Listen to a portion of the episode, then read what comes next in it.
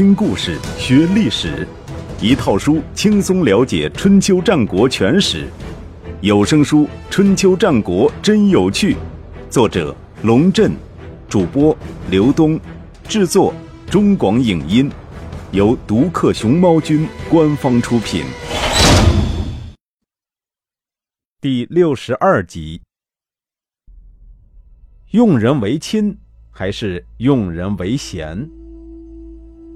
公元前六一五年冬天，就在西起树防鲁之后不到两个月，晋国西部边境再次震动。为了一雪五年前令狐之役的耻辱，秦康公亲自率领大军讨伐晋国，一举攻占了晋国的姬马这个地方。晋国人起兵抵抗，在河曲与秦军对峙。晋军由赵盾担任统帅。荀林父为中军副帅，细缺担任上军主帅，于骈为上军副帅，栾盾担任下军主帅，虚贾为下军副帅，范无恤担任戎车驾驶员，韩厥担任司马。韩厥是老臣韩简之孙，在历史上又被称为韩献子。在当时的人看来，韩厥是赵盾一手提拔起来的人。前面说过。司马是军中的司法官，类似于西方国家的宪兵司令。秦晋两国大军在河曲对峙的时候，赵盾故意派人驾驶自己的战车冲撞到队列中，干扰部队行军。韩厥将这个人抓起来审问之后，就按规定将他处死了。大伙纷纷议论说：“韩厥这下完了，他的主子早上才任命他当司马。”晚上就杀掉主子的司机，这样的人谁还敢用他呀？让人意想不到的是，赵盾将韩厥召到中军大帐，不但没有骂他，反而以礼相待，说：“我听说侍奉国君的人，应该比而不党，以忠信之心推举仁义之人，叫做比；出于私心而推举人，比作党。军中律令无人可犯。”即使我的手下犯了军律，也不包庇隐瞒，这就叫做义。我向国君推荐你，心里还害怕你胜任不了这个职务，因为推荐一个人当官，这个人却不能胜任，这就是最明显的结党营私行为。所以我故意派人来试探你，请你继续按自己的原则处理军务，不要手软。但从你处理这件事的手段来看，以后执掌晋国军政大权的。除了你，还能有谁呢？很多年后，这位汉献子的后人参加了三家分晋，建立了战国七雄中的韩国。赵盾的这番比而不党的理论，孔夫子也有类似的论述，那就是君子周而不比，小人比而不周。比而不党意味着将国家的利益放在第一位。置于党派利益之上，在任何年代，这都是值得称道的政治态度。当然，赵盾这么做多少还有点作秀的成分。在表扬了韩厥之后，他又公开对晋国的诸位大夫说：“现在你们可以向我祝贺了。这件事说明我推荐韩厥是做对了，我绝没有结党营私啊。”赵盾之所以这么做，实际上还有更深层次的目的，给自己树立一种任人唯贤的形象，为提拔于骈担任上军副帅进行舆论准备。在晋国的官僚体制中，三军统帅和副帅被称为六卿，是军政大权系于一身的重要职务，相当于现在的政治局委员。于骈原来只是赵盾的家臣。不管其人品和能力如何，一下子被提拔成为上军副帅，都有一人得道鸡犬升天之嫌，难免被人说闲话。赵盾希望通过韩厥这件事儿来堵住大家的嘴，可谓用心良苦。不过，从后面发生的事情来看，赵盾让于骈担任这个职务，倒也没有用错人。秦晋两国主力在河曲对峙，于骈表现出非凡的军事洞察力。他建议说：“秦军深入我境，后勤补给难以为继，打不起持久战。我们不如深挖壕、高筑垒、加强防御，等待战机。赵盾听从了于骈的建议，于是深壁坚垒，摆出一副打持久战的架势。时间一长，远道而来的秦国人果然坐不住了，后勤补给困难自不待言。将士们对于在异国他乡打一场旷日持久的静坐战也没有心理准备，毕竟时近年关，谁都记挂着家里的老婆孩子热炕头。道高一尺，魔高一丈。秦军之中有一位货真价实的晋国通，那就是在五年前的令狐之役后出逃到秦国的士会。秦军数次挑战晋军不成，秦康公把士会找来，问：以目前的形势而言，我军该如何打破僵局？士会沉吟了一阵，说。赵盾新近提拔了他的一名部下，名叫于骈。晋军坚守不出，想必是这位于骈的计谋，想消耗我军锐气，等待我军疲惫再实施反击。嗯，秦康公点点头，示意他继续说下去。赵盾有个同族的兄弟，名叫赵川，是先君的女婿。此人年少无知，不通军事。然而深受赵盾宠信，因此有恃无恐，从来不把别人放在眼里。赵川任职于晋国上军，对于于骈出任上军副帅一事，据说颇有怨言。他觉得自己是赵盾的族弟，而于骈仅仅是赵盾的家臣，现在反倒屈居其下，心里十分不痛快。您如果想要进军出战，很简单。派人前去挑逗赵川就成了。世会一席话，秦康公茅塞顿开，他拍拍世会的肩膀以示赞赏，世会则深深地低下头。十二月四日，秦军突然有了动静，派一支部队直扑晋军上军营寨，晋军坚守不出，秦军也不强攻。只是在营寨外摇旗呐喊，操着秦地方言嘲笑晋国人，然后虚晃一枪，很快撤走了。晋军根据赵盾的命令，对秦军的挑逗置之不理，躲在城寨后边坚守不出。不过秦国人骂的实在太难听了，赵川听在耳里，恼在心上。他对自己的部下发牢骚说：“我们粮草充足，枕戈待旦。”就是盼着与敌人放手一战，现在敌人来了又不出击，还等什么呢？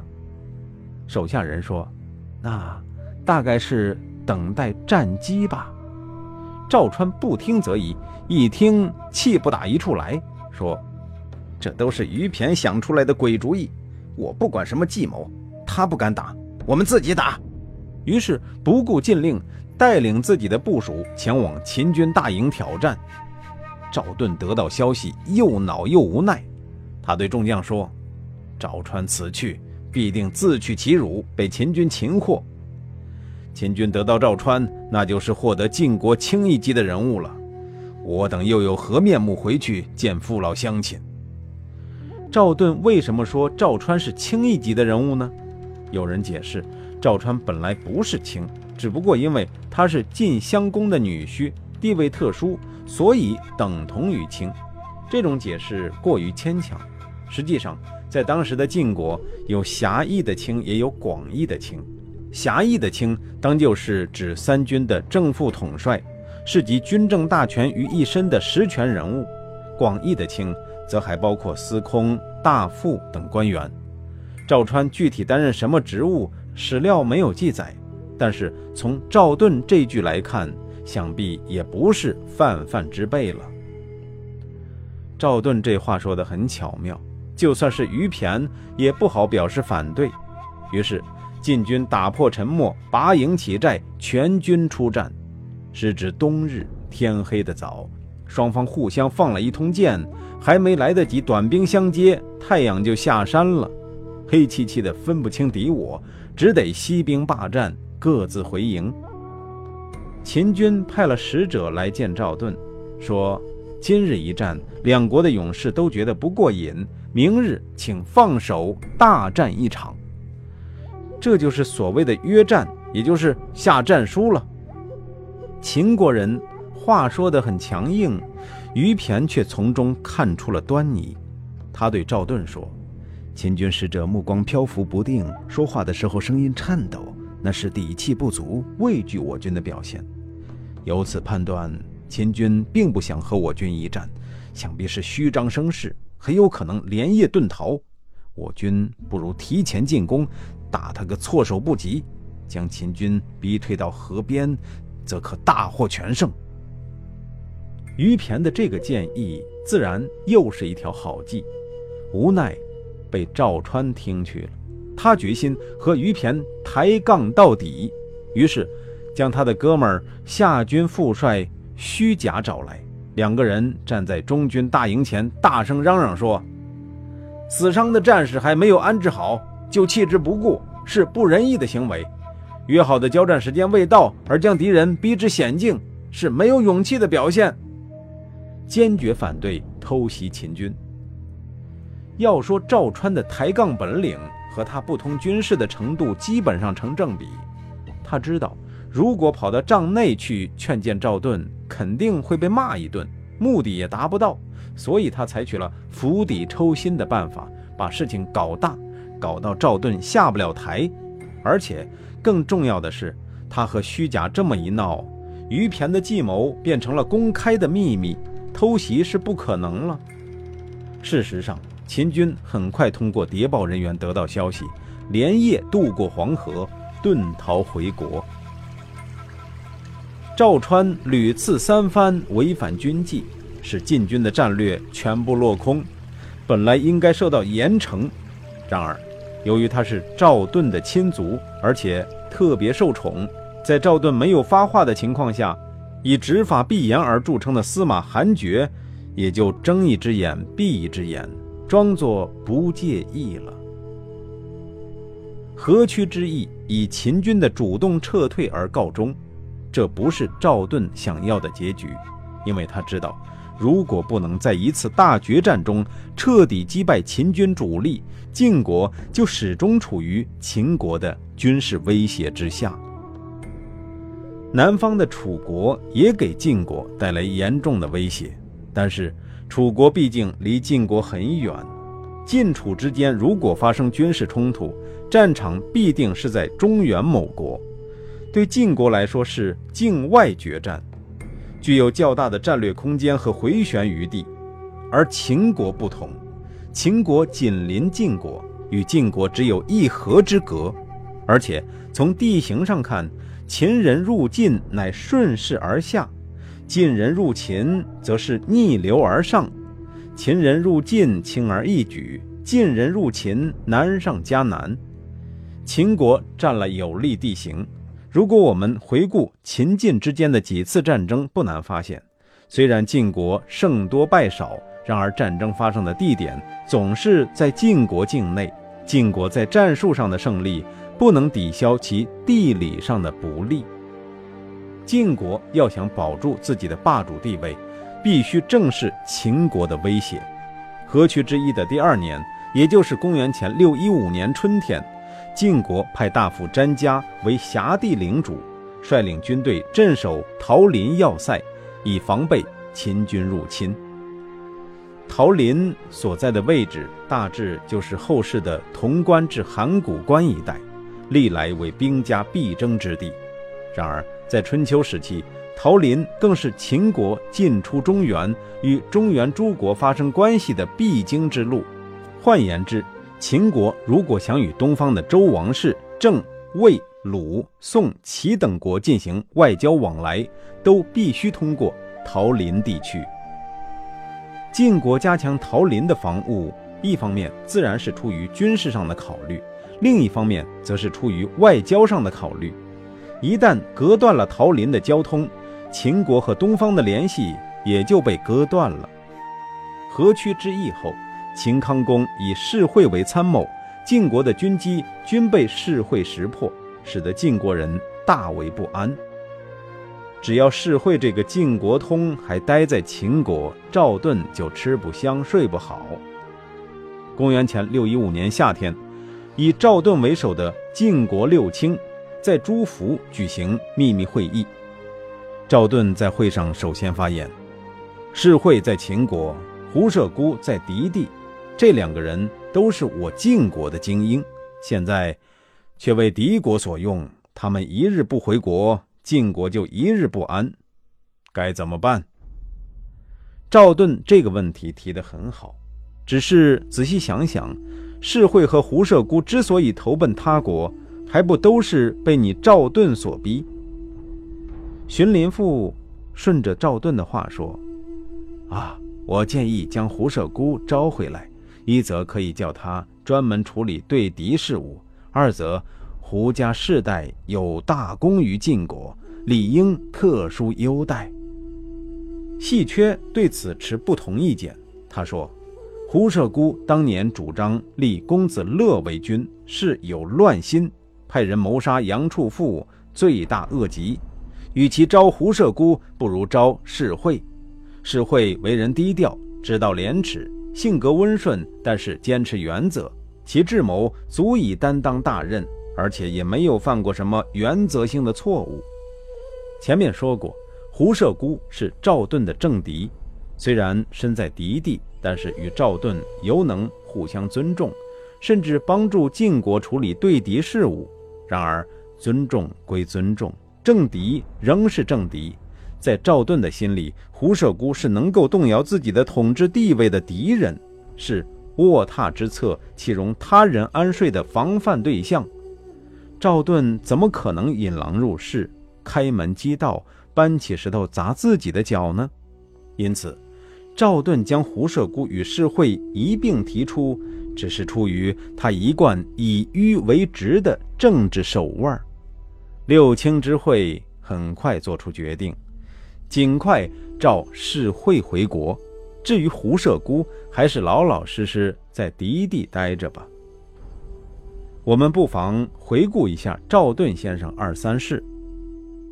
晋襄公刚死的时候，他本来应该直接立大子夷高为君，却先放出烟雾，说晋国危难，夷高年幼，不足以担当大任，主张立公子雍为君。为了这一主张，他不惜与胡射孤发生激烈冲突，将晋国推到内战的边缘。